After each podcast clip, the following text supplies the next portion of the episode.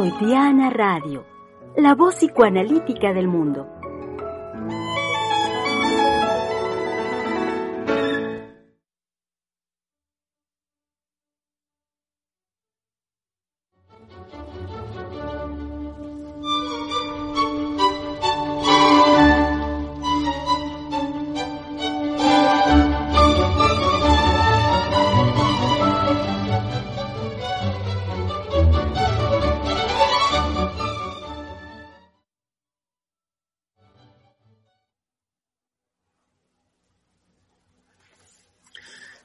Jueves 27 de mayo del año 2021 es momento donde nos damos a la tarea de poder elaborar una suerte de síntesis del trabajo realizado durante toda esta semana. Soy hombre de una sola noche.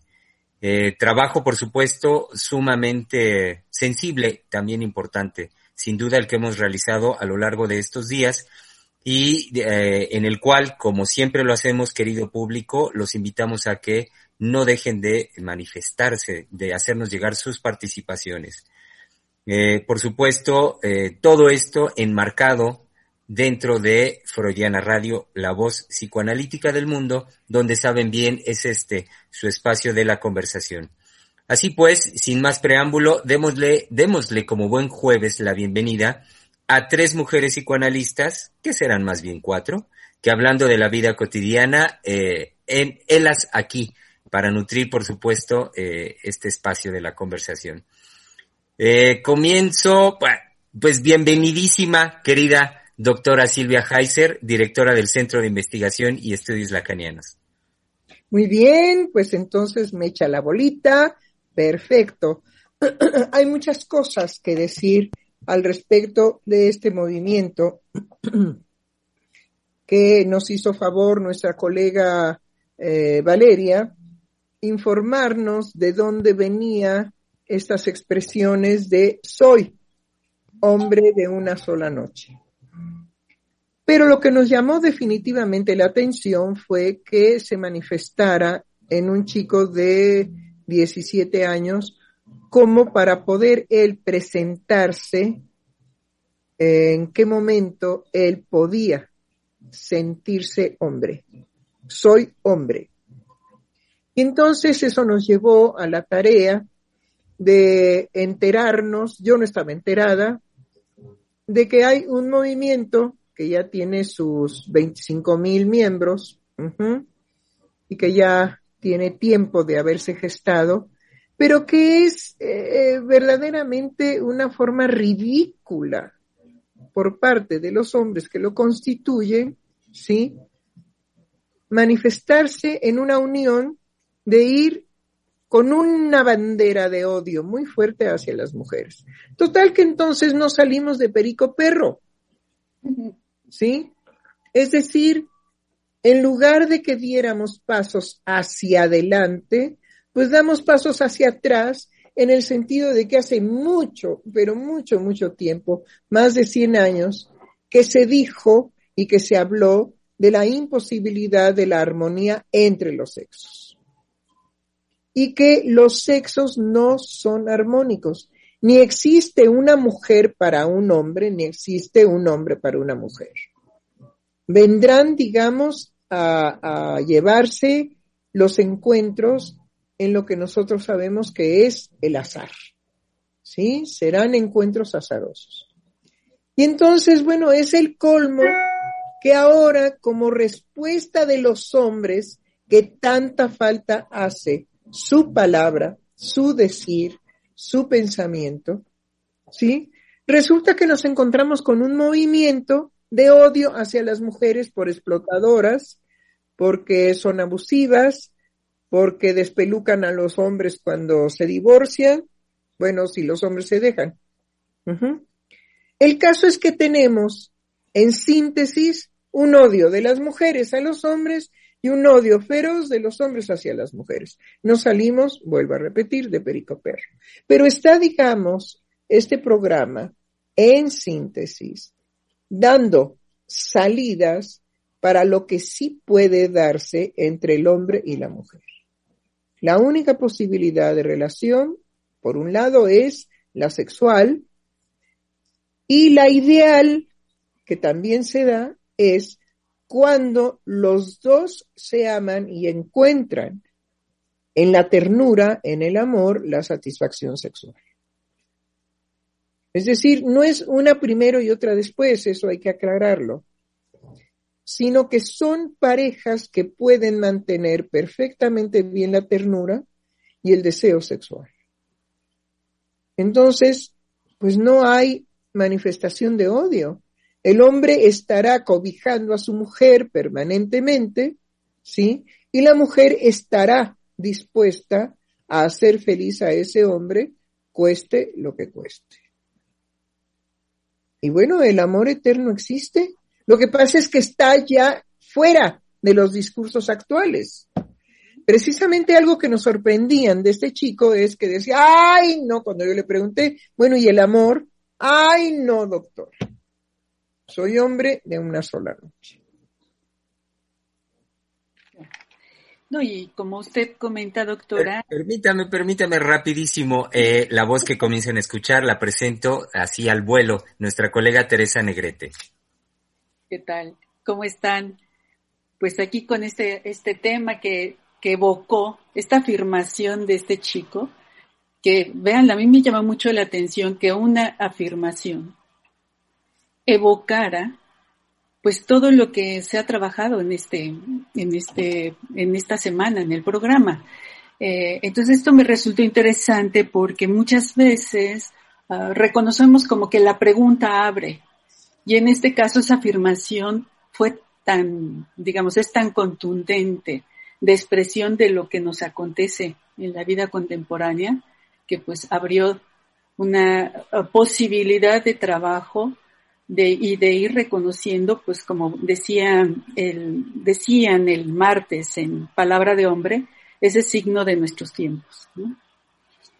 Eh, y en efecto, justo me parece que lo que se abre en el, martes en el programa de Palabra de Hombre eh, tiene que ver con esta otra posibilidad de lectura de, y de eh, exigencia uh, que se nos coloca tanto hombres y mujeres en el reconocimiento de esta diferencia radical entre los sexos, pero también de esa posibilidad de tener una vivencia que, como dice hoy la doctora, una vivencia que nos permita articular el sexo con la ternura.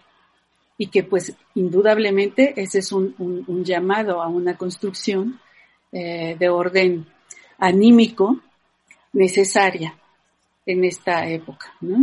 Eh, y, me parece que esta parte de lo anímico me llamó también mucho la atención en, en cuanto que se hablaba del desánimo, ¿sí?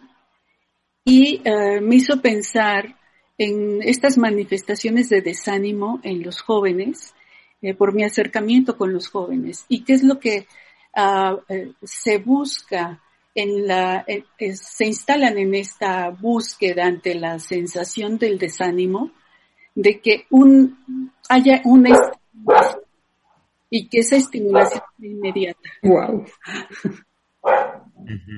Y ante esta estimulación inmediata es que quedan o sea, presos a discursos que los lleven a este, esta uh, satisfacción fácil, ¿no?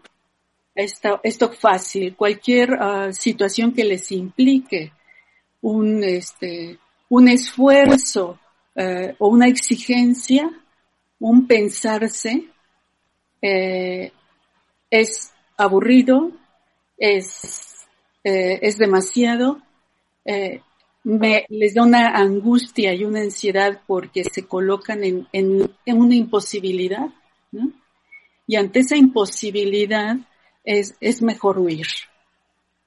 Entonces me parece que, esto eh, eh, pues me hizo pensar en esta idea del desánimo, en la cercanía con las vivencias con los jóvenes y como esta, esta, estas situaciones. Bueno, eh, aquí un poco traigo varias frases por acá de hombres que les pregunté sobre ello y a ver qué más. Sí, porque eh, Germán, Sí, ahí voy, ahí voy, ahí voy. No, no, no omitamos, entonces rápidamente, igual al vuelo, presento a nuestra querida doctora Adriana Lozano, quien toma la voz en este momento. No, es que se me hizo padre como se hizo, como se hizo las presentaciones, se me hace bonito así espontáneamente. Eh, me parece que de alguna manera, uh, Yana, tenemos que eh, hablar en este programa de, eh, como conclusión para abrir una semana nueva, cómo el odio está vinculado tanto al miedo como a la envidia. Y por supuesto que estoy pensando en sus versiones masculinas, el miedo, y por supuesto que estoy pensando en sus versiones femeninas, la envidia. Y que um, podemos generalizar más allá el miedo para todos, la envidia para todos. Pero cuando hay esta, esta guerra entre los hombres y las mujeres, me parece que se segmenta muy bien y que se ve aparecer esto que para nosotros no es desconocido, en cuanto a, por un lado, la envidia que la mujer eh, puede eh, tener eh, contra el hombre. ¿Por qué digo en la envidia y cómo se manifiesta en lo social? Pues porque vemos que les urge ocupar los lugares masculinos, les urge hacer guerra, les urge ser fuertes, les, les urge ir a, a destronar a los otros, que eran manifestaciones pues muy masculinas cuando había el patriarcado, ¿no es verdad? Y entonces, pues nos hace ver, nos hace aparecer que las mujeres, ciertas mujeres, no todas las mujeres, añoraban pues ocupar estos, estos lugares. Entonces, yo creo que podemos perfectamente hablar de la envidia. En todos estos, uh, estas manifestaciones, eh, podemos ver a las productoras, podemos ver a, todo lo que tiene que ver con, eh, con gobernar un país, con tener súbditos eh, bajo un yugo que parece interesar a la mujer. Parece interesarla también ir a darse de socarrazos, hacer muchos músculos, ponerse fortachona, y entonces, pues que si es necesario dar cachetadas, pues ya tiene la musculatura y ya tiene la presencia para poderle dar un coscorrón al de enfrente, ¿no? Y por el lado del hombre, eh, aparece, me parece, aparece, me parece, una gran manifestación uh, más difícil a detectar. Eh, ¿Por qué? Tantísimo odio contra la mujer. Es, eh, por supuesto, estos, estos lugares de misoginia, de, ¿así se dice en, México? Sí, sí, sí. De misoginia, en donde lo que se va a hacer es principalmente denigrar a la mujer. Me hace pensar en el miedo, ¿por qué? Porque solamente algo que nos causa mucho, mucho miedo, tenemos necesidad de disminuir. Tenemos necesidad de a un gran león decir, bueno, pero es un gatito, como en las caricaturas, ¿no? A ver, ven, gatito. Eh, necesitamos quitarle pues todo lo amenazante y entonces viene todo el trabajo de denigración. Empezamos con todas, eh, todas las cosas que se dicen las mujeres sobre la estupidez, la estupidez femenina, las mujeres son idiotas por excelencia. Las mujeres eh, están eh, solamente babeando por las banquetas cuando ven eh, vestidos y ropas. Eh, para los hombres misóginos eh, son apenas eh, un poquito más, más arriba que los animales, porque bueno, pues dan, dan a luz, nada más sirven para eso, para, para arrojar niños, ¿no?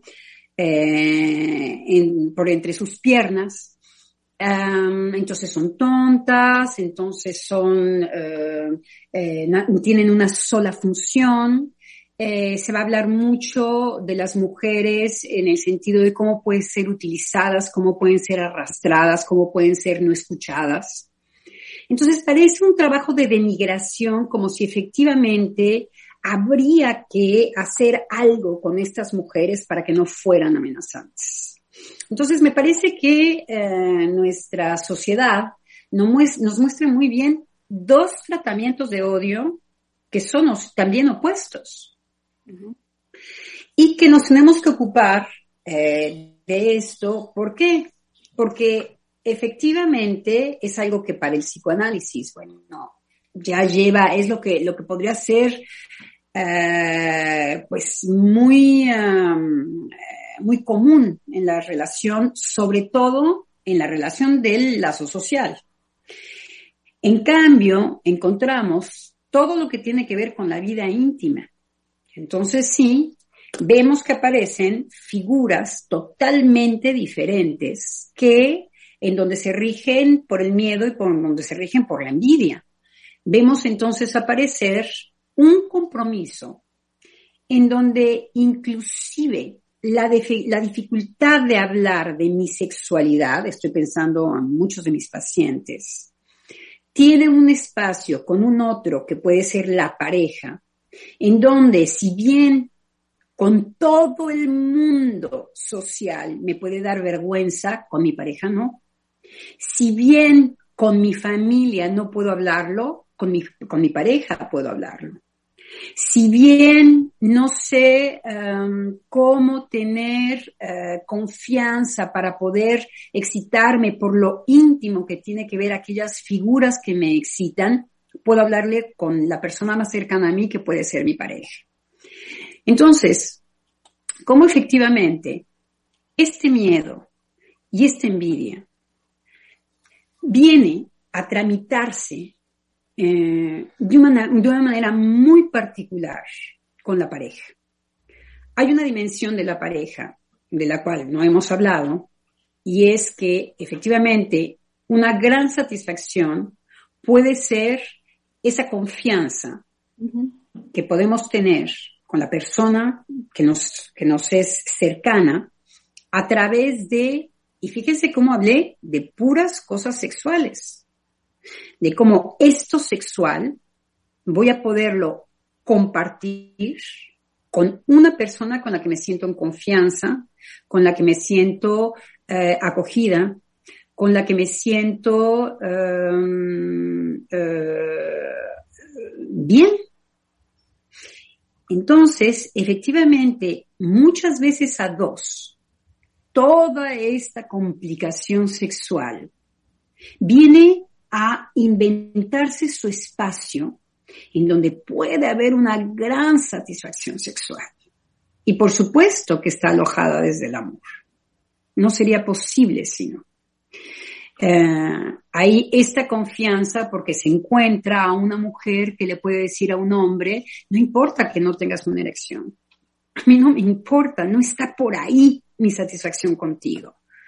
Bueno, si ahora tienes una eyaculación precoz, bueno, pues no hay problema. Quiero decir, eh, sí me puedo sentir frustrada en algunos momentos, pero no te preocupes y que se queda absolutamente en la vida sexual de la pareja en donde una mujer puede decirle a un hombre, bueno, a veces me gustaría, te lo digo muy íntimamente, a mí me cuesta trabajo decirlo, pero bueno, me gustaría ponerme ciertas ropas para ti, porque bueno, a mí eso me inspira, me encanta la ropa interior, mira, compré esto y compré el otro, ¿qué te parece mi amor? Y el otro, bueno, la, la, la recoge y le dice, bueno, te veo guapísima, pero siempre en esa ternura en donde se puede compartir algo entre las personas que, se son, que son pareja y que no, no deja de haber ni los miedos ni las envidias. Pero está, la ternura, pero está la ternura, está, digamos, la posibilidad de yo hago feliz a él que me muestra sus flaquezas, sus debilidades, sus carencias, y el otro hace lo mismo. Yo hago feliz a mi mujer que me muestra también sus carencias, sus, dificultades, sus limitaciones. Creo que el amor está, digamos, en toda esta descripción que usted lanzó ahorita. El amor, la ternura, está precisamente en aceptar que el otro no es ni el ideal ni la perfección, sino es al que amo. Es con el que me siento perdidamente enamorada.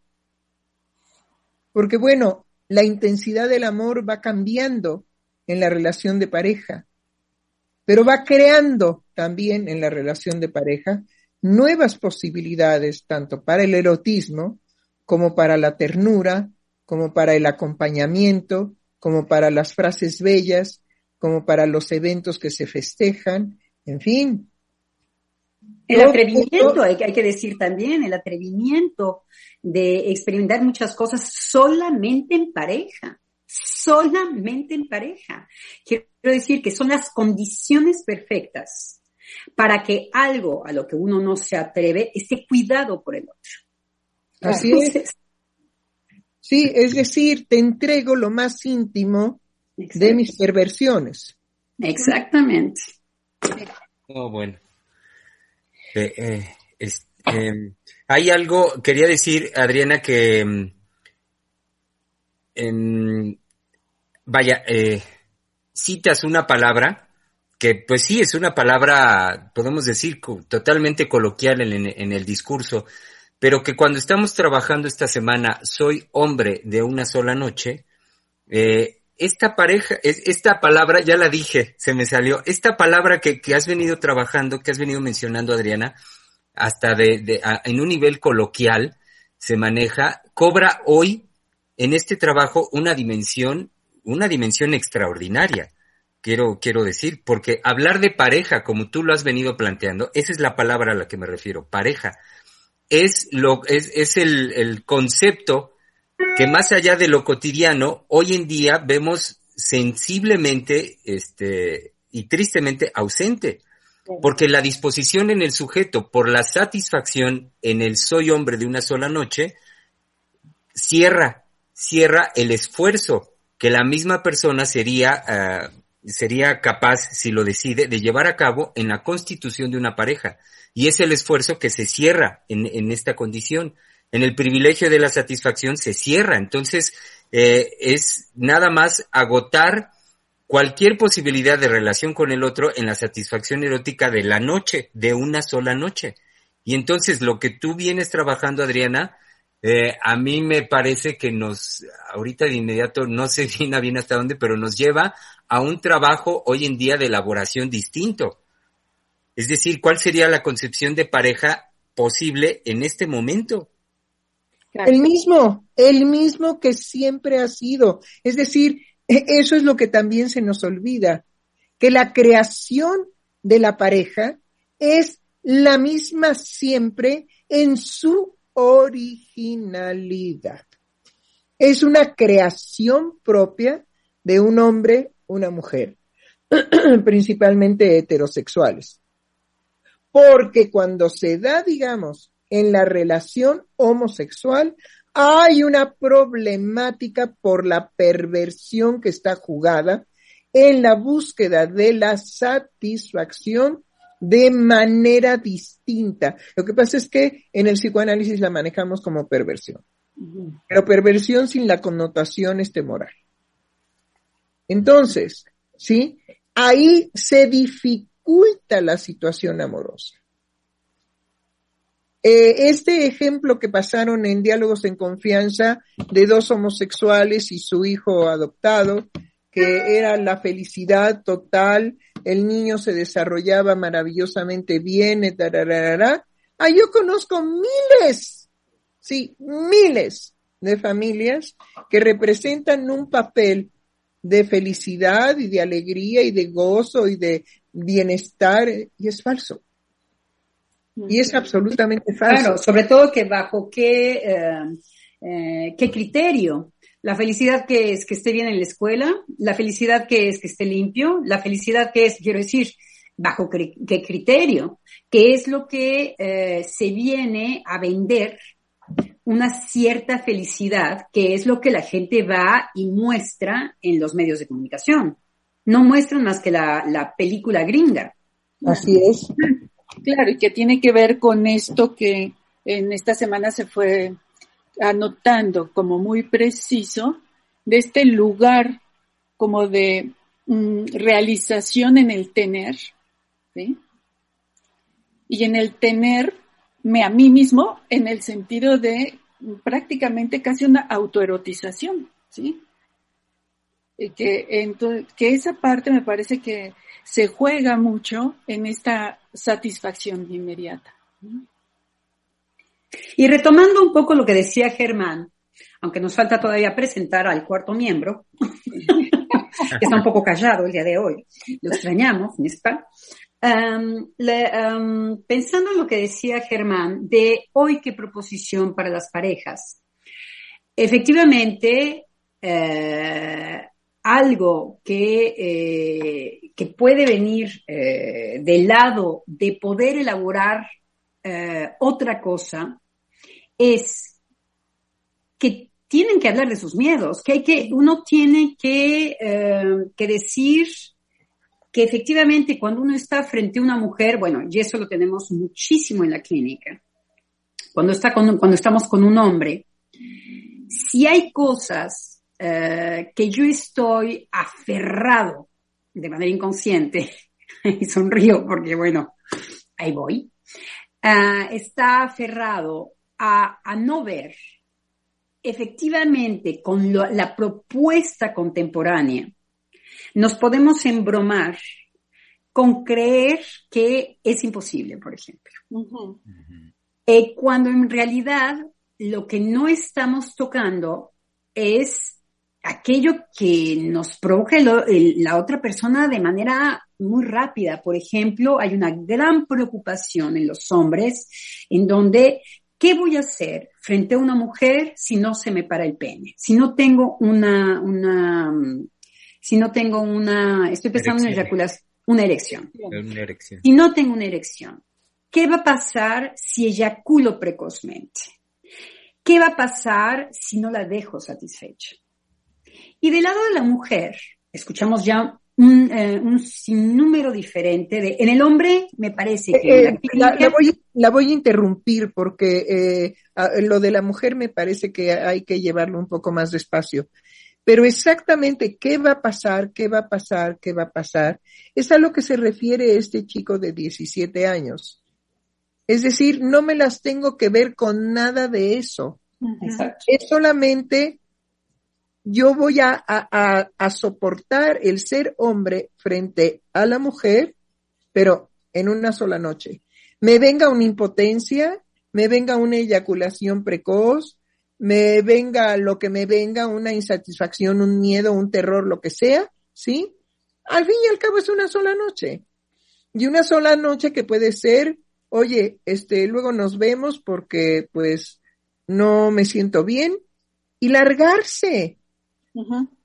Porque ni siquiera es una sola noche en el sentido de la completud de la noche. No, es... Y me parece que usted está sacando a cuento algo que hay que detenerse rápidamente. Efectivamente, decir eh, la fórmula de una sola noche no garantiza nada. Así es. No, y están haciendo creer que la tienen muy gorda y muy paradita y que el ser de no, el ser de una sola noche es lo que lo muestra. No es verdad. A eso, como dice la doctora, ni quien les crea. Ni quien les crea. No hay fórmula mágica para este tipo de problemas. Pero es lo que pero es lo que, intenta, digamos, cubrir. Todo esto que tiene que ver con, con enfrentar vicisitudes eróticas, vicisitudes sexuales en la relación del coito, ah, pues eso es de lo que yo no quiero saber nada. Y menos si eso requiriera una manifestación de ternura, o menos, menos. No, es verdaderamente el vaciarse de esas dificultades. Claro, y es asumir como que si no hubiera una predisposición psíquica que nos constituye. Así es. Está presente y que se va a poner en el acto, ¿sí? Entonces, como si no, como si eso no existiera. Entonces esa es una parte que, que es lo que se oculta, que sí está presente. No, se vendería tanto Viagra claro. si esta fórmula mágica funcionara. Claro. Claro. Pero, Viagra se vende muchísimo, porque los hombres están altamente preocupados de no tener una erección y no asegurar disque en soy hombre de una noche. Bueno, pues cómprate tu Viagra porque parece que ni aunque te lo digas 20 veces estás eh, resolviendo Garantizado no lo puede garantizar. Entonces, sí, tal parece que todo esto es llevar al hombre que es el que tiene mayor, eh, digamos, responsabilidad frente a él mismo, porque él tiene que mostrar una erección, porque él tiene que mostrar algo que en el caso de la mujer no. La mujer se preocupa por otras cosas. Entonces, imagínense la violencia que una mujer puede causar a un hombre. Porque si una mujer lo pone en un check de, este tipo, ¿qué es lo que aparece psíquicamente? Querer destruir al objeto que me pone en un check de este tipo. Claro. ahí voy que le voy a pegar y ahí voy que le voy a hacer pomada. Porque entonces tengo una excitación garantizada en donde yo no tengo que vérmelas con mi imposibilidad de erección, de hacer, de satisfacer una mujer, de eyaculación o no precoz, ya no me las tengo que ver con eso. Entonces ahondemos en ese punto. La, la vicisitud en la violencia masculina viene precisamente por todo lo que él tiene que demostrarse a sí mismo primero en relación a la mujer. Es decir, todo eso le representa a la mujer. Todo eso me representa que no sé si voy a tener erección. Me representa que no sé si voy a eyacular en puertas, ni siquiera voy a llegar a la penetración. Me representa que la voy a, a este. A dejar insatisfecha. Exacto, a desilusionar, a dejar insatisfecha. Ay, no, pues mejor no, no, y si me sucede esto, cuando yo me he dado una identidad de que soy aquel que tiene una erección, aquel que eyacula cuando se le da la gana y él maneja su eyaculación, y aquel que deja a todas satisfechas, entonces, bueno, es, es, es problemático. Claro. Es, esto me hace pensar en, en, la evocación que me dijo un chico de 30 años ante la afirmación que hemos trabajado toda esta semana, y él decía, a mí me evoca a un hombre que busca encuentros sexuales sin el compromiso obvio con la mujer, que claro, lo que estamos diciendo en este momento del obvio con una mujer tiene que ver con todas estas eh, manifestaciones que pueden plantearse. Y luego me digo, de mi generación, Tere dice lo que se buscaba y se armó como una especie de estereotipo, es ir a los bares seducir y llevarte una mujer, pero ya el simple hecho de llevarte a una mujer ya era esta como afirmación de este de un hombre de una noche, ¿no? Esta afirmación de solo llevármela. No, no ante los otros hacer ver que me la llevo, ¿no? Sí, ya lo que suceda al hotelucho que vayamos o a la casa o al departamento o al cuarto o en la calle o en el coche, porque bueno, ¿sí? Pero ya lo que sucede ahí, nadie va a rajar, nadie va a decir. Sí.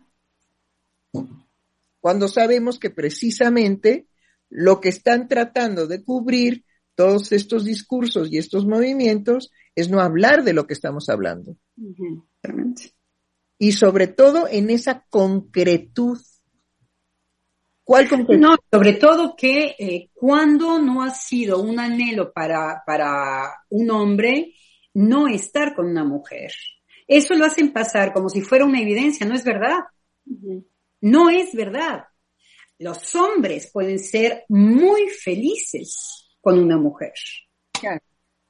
Bueno, y aquí me hace eh, introducir también lo que evocó otro hombre de 60 años, eh, que me dice, me hace pensar solo una vez, nada grato. Nunca me ha gustado, ni para un hombre ni para una mujer, que sea de una sola noche. Una relación simplemente sexual, donde que se pretende no afectuosa, porque además dice afectuoso sexual, pero no, se pretende no afectuosa, aunque sí se juega, ¿no? Ah, excelente. Sí, excelente. Además, tengo que hacer un esfuerzo de que no sea afectuoso. Claro, hacer un esfuerzo de que no sea afectuosa. Entonces, quiere decir que los afectos, que ayer precisamente estuvimos hablando de que aquel que dice no, para nada, yo no quiero saber nada del amor, no quiere decir que no esté cargado de afectos la negación. Entonces, eh, creo que este hombre señala, ah, carajo, el esfuerzo tiene que ir por el lado de cómo voy a controlar los afectos. Si los afectos definitivamente se manifiestan de manera imprevista e inconsciente. Claro. Sí, y además, mire, eh, otro chico de 45 años me dice, pues me evoca sentimientos. Claro. Dice, vivir con los mejores sentimientos que me hacen vivir, ¿no? Claro, claro.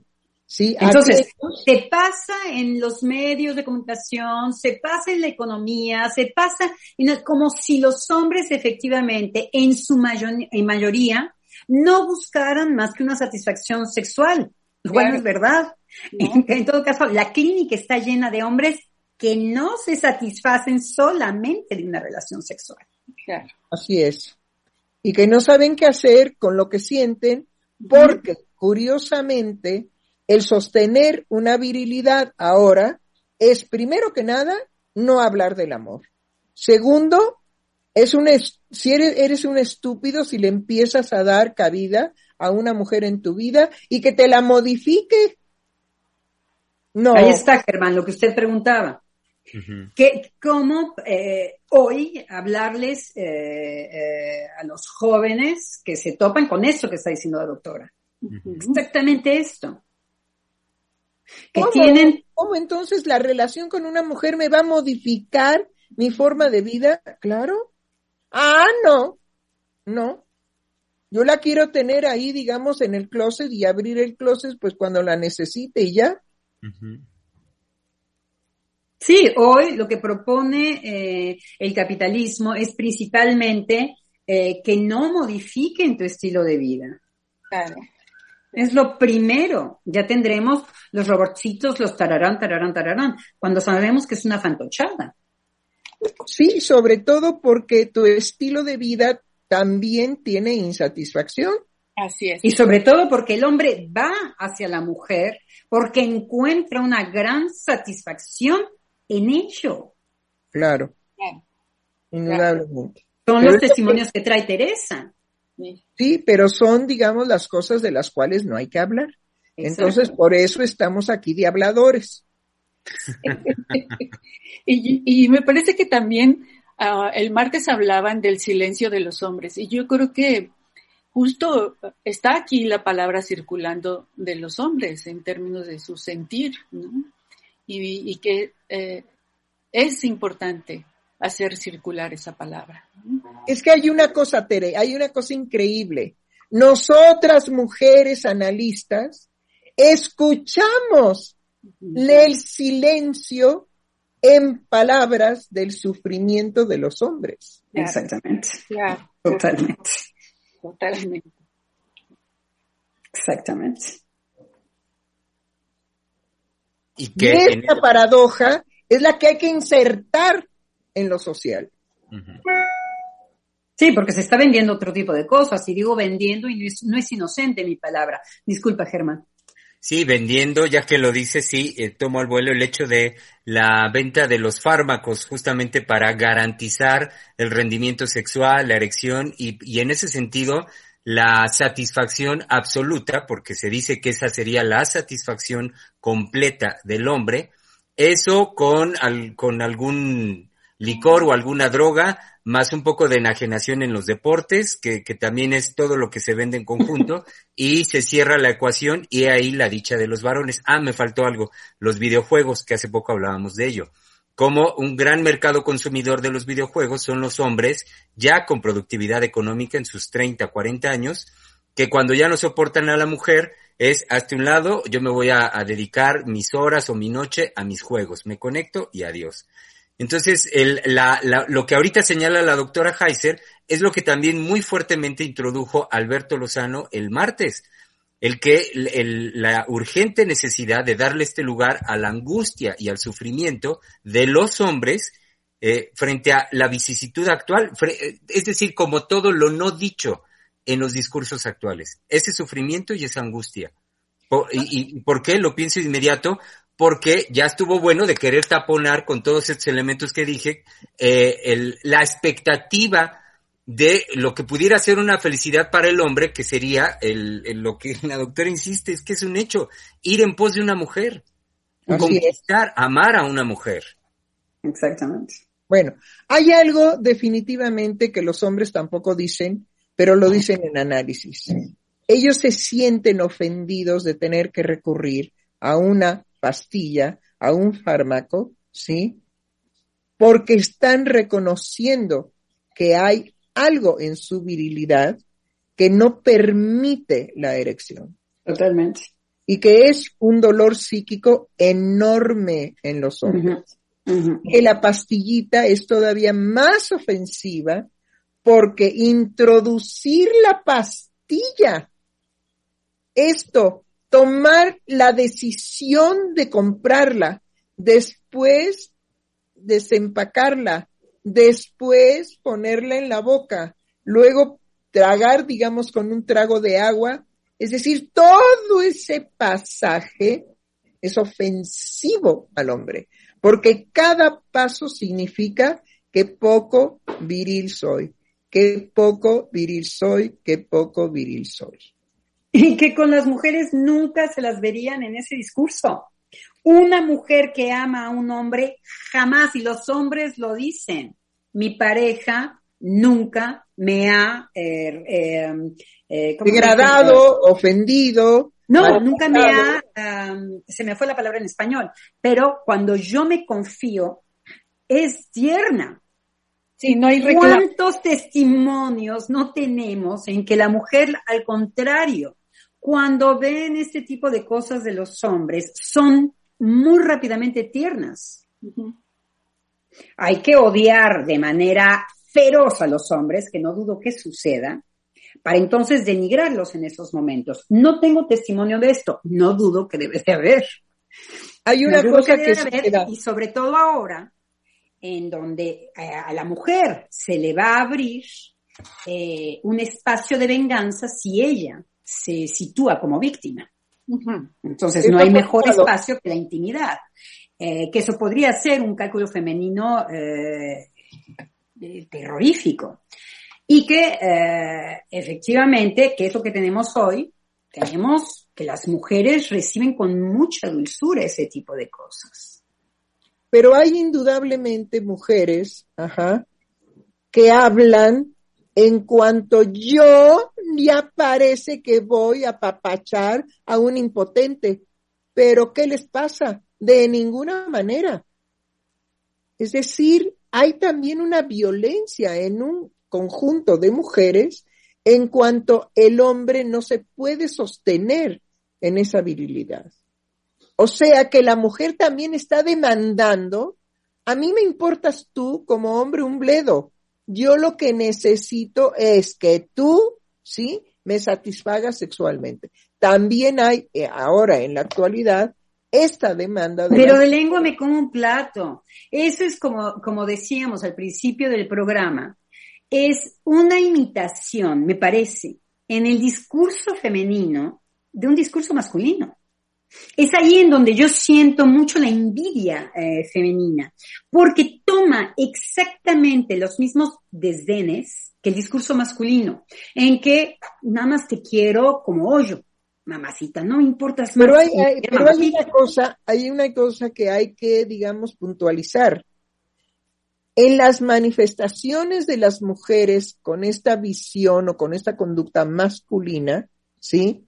Se ha gestado en las nuevas generaciones. Es decir, el discurso le ha dado opción a la mujer de humillar al hombre, de agredirlo, de ofenderlo, como el hombre ha venido degradando y ofendiendo a la mujer, porque tú para qué sirves. Y ahora las mujeres dicen, bueno. Pero es igualito de risible, lo que quiero decir es que es igualito de, de, de, de, nos podemos burlar muy fácilmente porque es exactamente como la pastilla de Viagra. Retomar, si la mujer retoma todos los modelos masculinos, es como decirle, chula, suena a envidia, a envidia del pene, ¿sabes? Esta cosa tan horrorífica que se oyó de Freud, pues chula, suena un poco porque no inventas nada nuevo. Ya estuvo ocupado por los hombres estas manifestaciones. Es muchas manifestaciones, sí. Ahí deténgase, doctora. No, deténgase ahí. Es decir, que tenemos nuevas. Todo esto que tenga, digamos, la fisonomía masculina, resulta que te antecede. Claro, claro. Y esa es la peor humillación para una mujer. Y es en donde yo eh, quería distinguir al principio del programa la diferencia de los odios, cuando se puede distinguir en la, en la, en el mépris eh, en, el, en el la humillación del hombre, el miedo, y en donde la imitación de lo masculino por la mujer, la envidia. Así es, así es. Y bueno, yo creo que tenemos que trabajar más concienzudamente todo lo que involucra psíquicamente la envidia. Sí. Porque se vive... el miedo, doctora. Se, miedo. con muchísima intensidad lo que pasa es que la envidia es agresora, es agredida. agresora, perdón, es, eh, eh, ay, la otra palabra, es ¿cómo? Aguerrida, aguerrida es lo que quiero ah, decir. Aguerrida. Aguerrida. Y el miedo no. El miedo precisamente del hombre es perder lo aguerrido. Es perder la agresión, lo aguerrido. Lo... No, cuando se tiene miedo es cuando más se golpea es cuando más se golpea, es cuando un hombre puede devenir...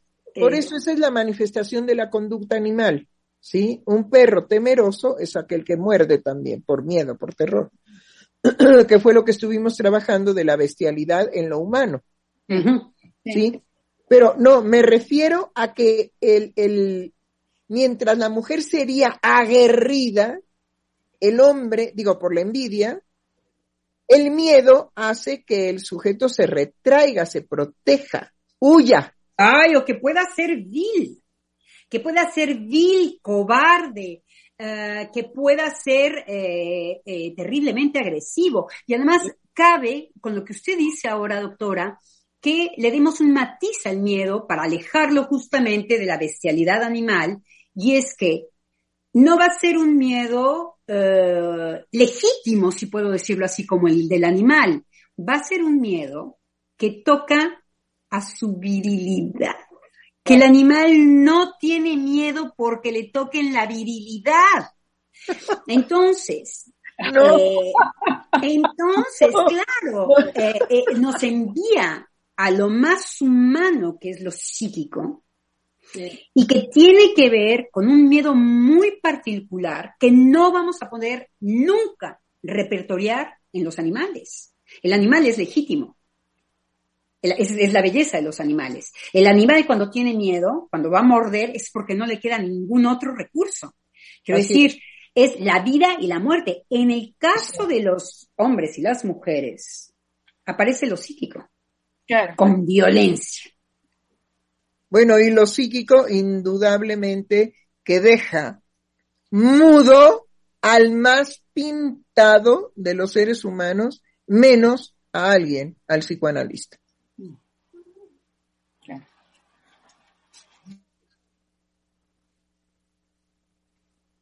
Preséntala, Germán.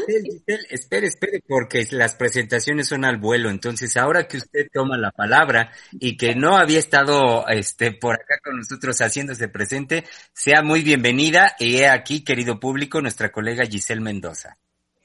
Hay una cuestión, hay una cuestión muy importante en lo que hace Germán en forma, digamos, cómica. Pero la presentación en los programas la hace un hombre. Claro. La presentación de las mujeres mm. la hace un hombre. Y vemos que aunque él juega también con esto, sabe la importancia y la dignidad para una mujer de ser presentada por un hombre. Y cómo las mujeres somos felices que nos presente un hombre. Porque no nos ven las caras, pero te deben escuchar la felicidad. Y es Pero él, digamos, Ah, sí, pero él no se excluye de presentarnos. Y eso pues tenemos que agradecérselo a Germán porque es un lazo afectivo de reconocimiento de un hombre a lo femenino. Claro, al arrebato de lo femenino. Totalmente.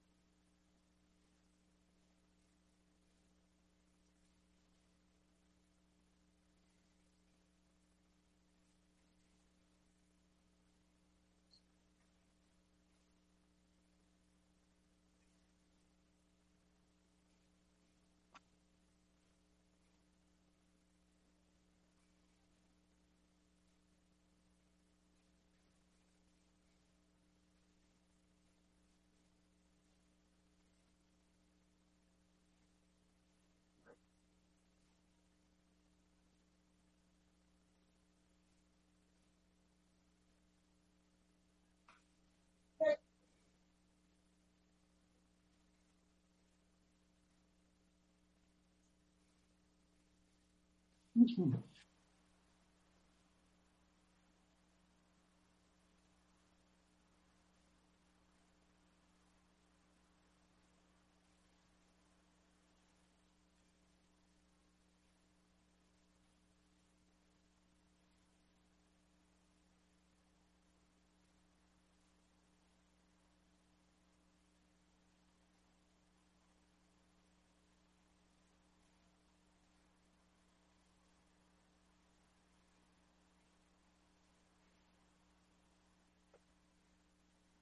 Mm-hmm.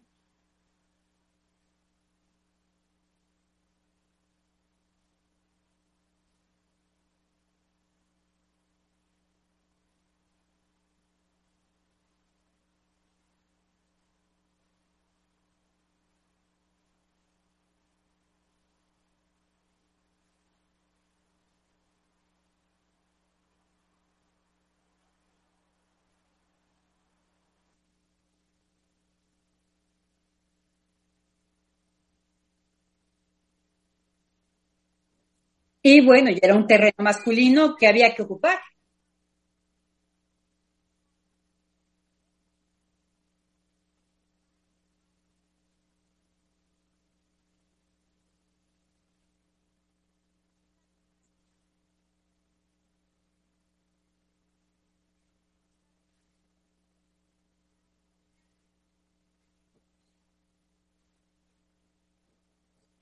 Hay que, hay que ver entonces, eh, Giselle, lo que acaba de decir me hace pensar, hay que ver la dimensión que tiene el que la doctora, eh, la doctora Heiser, le señala a este muchacho, le haga la pregunta por el amor.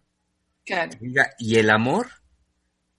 Y, y cuando digo ahorita hay que ver, es que, híjole, por lo que, por como la voy siguiendo, Giselle, es como frente, frente a la inercia de los tiempos, eso, la inercia de los tiempos, la inercia del tiempo en el que estamos particularmente, como el, la intervención del analista es una fractura radical en, en, en esa concepción, la, la lógica, la de la conciencia del tiempo, del tiempo, de la estructura y todo eso, y acorde a nuestro tiempo, ahorita acorde con ello, pero como la, la intervención, qué bárbaro, es que la intervención del analista fractura radicalmente eso, y es poner al sujeto, eh, no en un otro discurso, no en que ahora se le va a vender, ah, mira, pues por aquí la opción es el amor y por aquí le vamos a dar. No, no, no, sino que es introducir algo que hemos dicho desde el, creo, la emisión uno.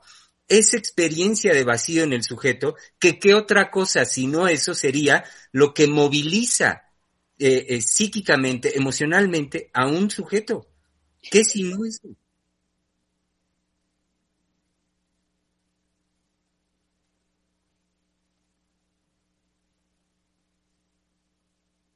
Eso.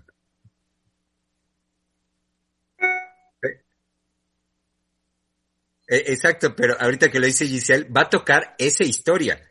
No, no, no la historicidad que se habla en psicología o en otros campos. No, no, no.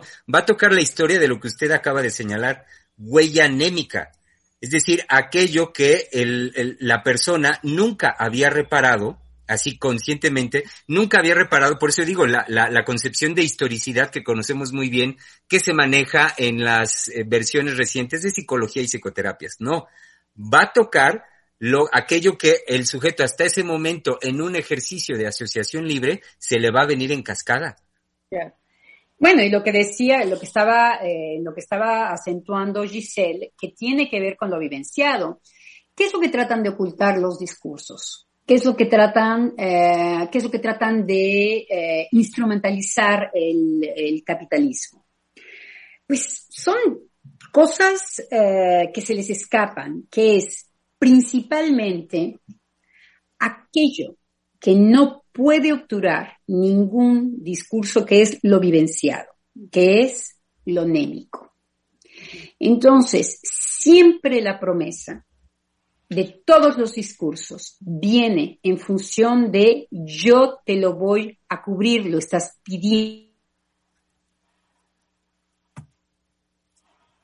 Lo que tú estás pidiendo te lo voy a dar. Si no quieres saber nada de eso, yo te daré un juego con el cual puedas estar embrutecido todo el día, una pastilla que te, que te saque, como decíamos en otros programas, de ti. Yo ya no siento que soy yo cuando tomo esta pastilla. Que los pacientes les surgen dejar la pastilla, las dejan, ¿eh? eh todo discurso se viene a acomodar en este lugar en donde ya ha sido vivencia en el sujeto. Se llama denegación en psicoanálisis. Uh -huh. Entonces, en psicoanálisis hay algo que efectivamente lo recolecta y lo dice, es que si algo es en ti, es vivencia. Uh -huh. Sí. Entonces, todos los discursos van a decirle al otro, empezaron con una palabra, uh, con una palabra, con una frase muy linda en donde eh, no te ocupes, me parece que era Germán que decía, no te ocupes ya de nada, eh, o era la doctora Heiser que decía, eh, ya ahora eh, de lo que se trata es sobre todo que el otro no venga a perturbarte en nada. Y entonces Giselle decía, los cuerpos, los cuerpos. Los cuerpos cómo son perturbadores. ¿Por qué? Porque pues no hay nada más vivenciado con el cuerpo del otro. Claro. Eh, denme, denme oportunidad ahorita hacer una pequeña, este, un pequeño paréntesis para darle voz a los comentarios de nuestro querido público Radio Escucha. Eh, Ori Wendy nos dijo, el amor perfecto es una amistad con momentos eróticos. Zorro de las praderas del mar dice, saludos doctores y doctoras, ya andamos aquí. Mari Carmen Contreras, buenas tardes, les dejo saludos. Espero que Camila esté bien de salud. Eh, Hilda López, Hilda López nos dijo buenas tardes. Son Vargas dice, desafortunadamente los conflictos de potencia sexual a veces rebasan de tal manera a un hombre que la ternura que pudiera ofrecer, que la ternura que pudiera ofrecer una mujer no alcanza para sostener una relación. Es cierto, ahí detengámonos. Ahí detengámonos porque, porque es, digamos, una concepción muy importante, sobre todo dicha por un hombre y dicha por nuestros radioescuchas, ¿no? Sí. Es verdad que, bueno, y eso nos los enseña Freud, que una vez que el yo entra en conflicto por cualquier evento, sea por enfermedad, sea por una impotencia, sea por una carencia económica, en fin, por lo que sea, la, la respuesta inmediata del yo es retrotraerse. Entonces, es verdad que no alcanzaría la ternura, pero no se pretende que alcance y que llene, sino que esté sino que se dé, que se manifieste, que no haya también una carencia. Entonces, nada más es lo que quería yo este, eh, decir, apuntar, ¿sí? Sobre todo que hablamos fuera de los ideales. Entonces, el problema que vemos también en los discursos es que lo que tratan también de ocultar es que la ternura es algo que se manifiesta de manera espontánea. Más allá de que si el otro está en conflicto afectivo o no, podemos tener frente a nosotros gentes que nos, que son terriblemente tiernos con nosotros. Puede ser la pareja, puede ser los amigos, puede ser la familia. Eh, inclusive los desconocidos. Justamente no estamos hablando de ideales. Eh, como se oía un poco en la, en la en, el otro comentario de amor perfecto es una amistad eh, con sexo. Al contrario, creo que no hay ninguna frase que pueda hablar de un amor perfecto. Y lo dice muy bien la segunda frase, la segunda, el segundo comentario de nuestros radioescuchas. Entonces, eh, en este programa de radio hacemos también eh, aparecer cosas que, que los discursos tratan de aplastar y que son muy espontáneas en el ser humano, que no necesitan de tanto rollo. En cambio, si se quieren, si se quiere escupir sobre esas palabras, si se quiere maltratar algo que es terriblemente espontáneo. Entonces, es a eso a lo que nosotros hacemos resistencia.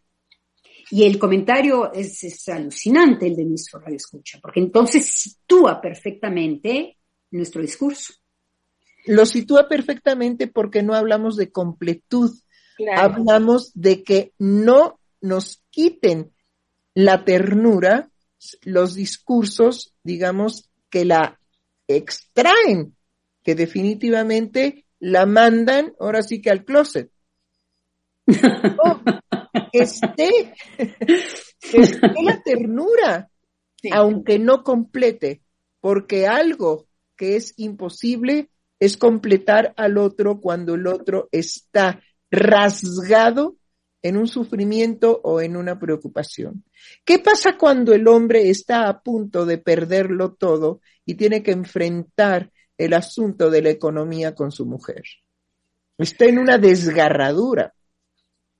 Y por más amor y ternura que tenga la mujer para él, por supuesto que la, la resgarradura es de él, pero hay algo que sí puede hacer con eso, llevarlo a análisis.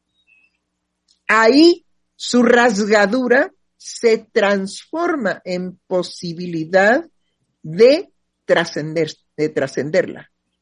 En posibilidad, señores, por favor, en posibilidad de trascenderla.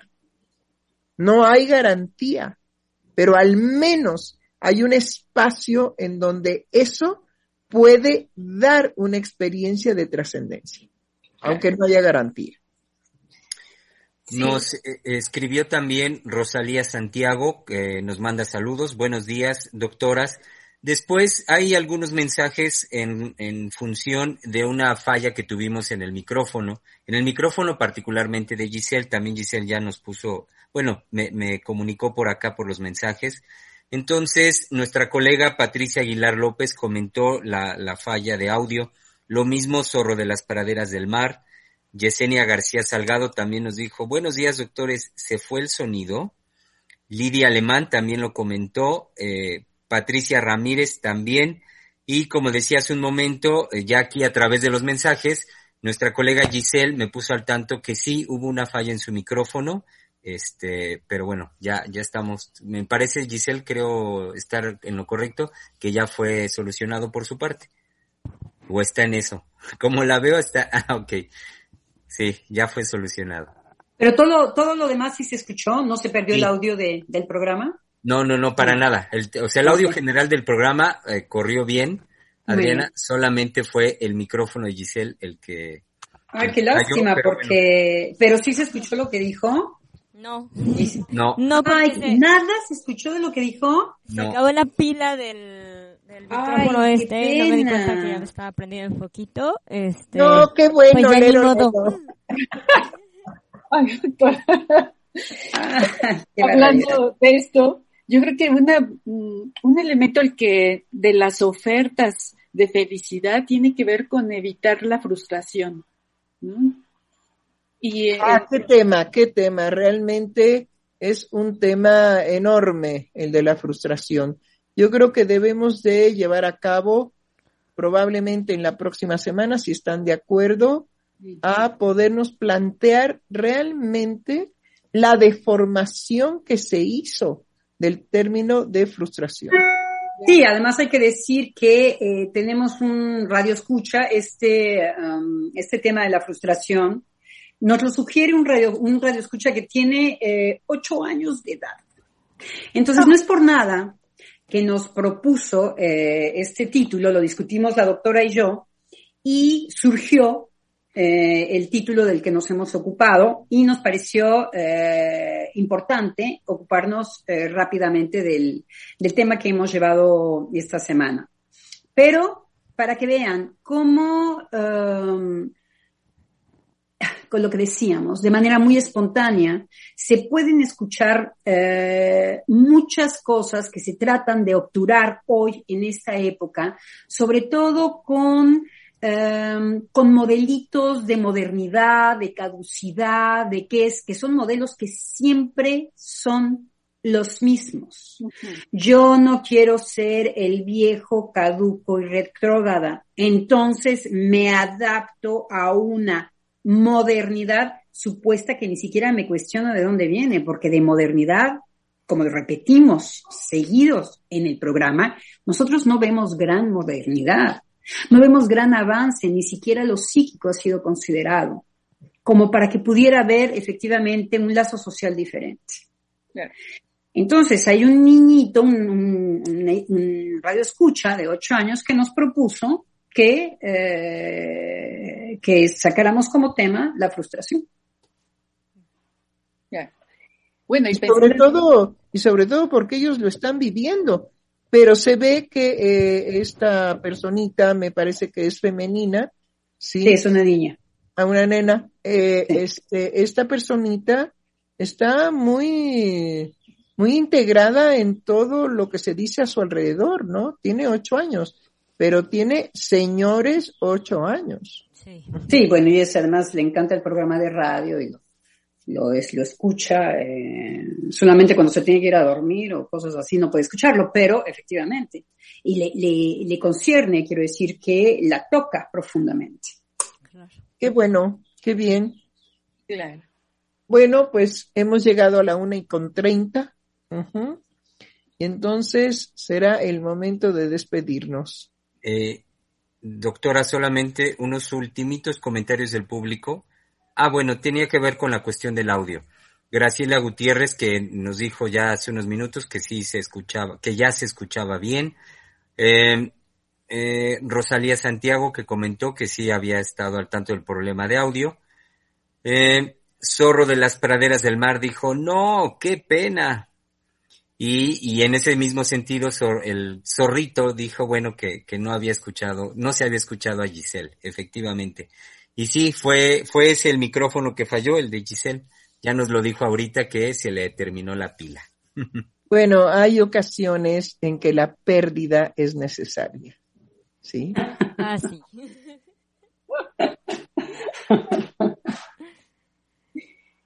Bien. lo que aquí sí hablamos y que muchos no quieren hablar. Así es. Bueno, pues nos estaremos viendo la próxima semana con un tema arrasador. Tiene que ser arrasador.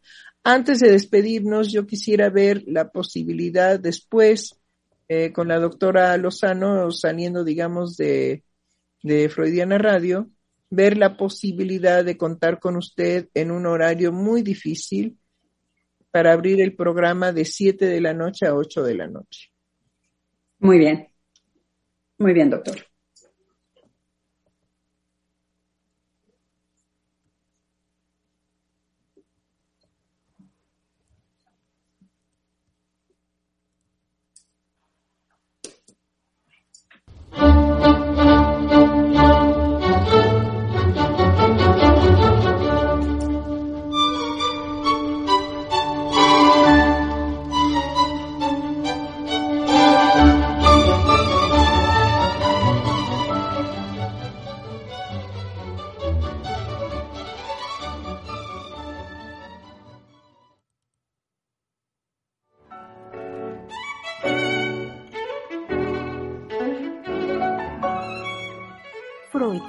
Radio, la voz psicoanalítica del mundo.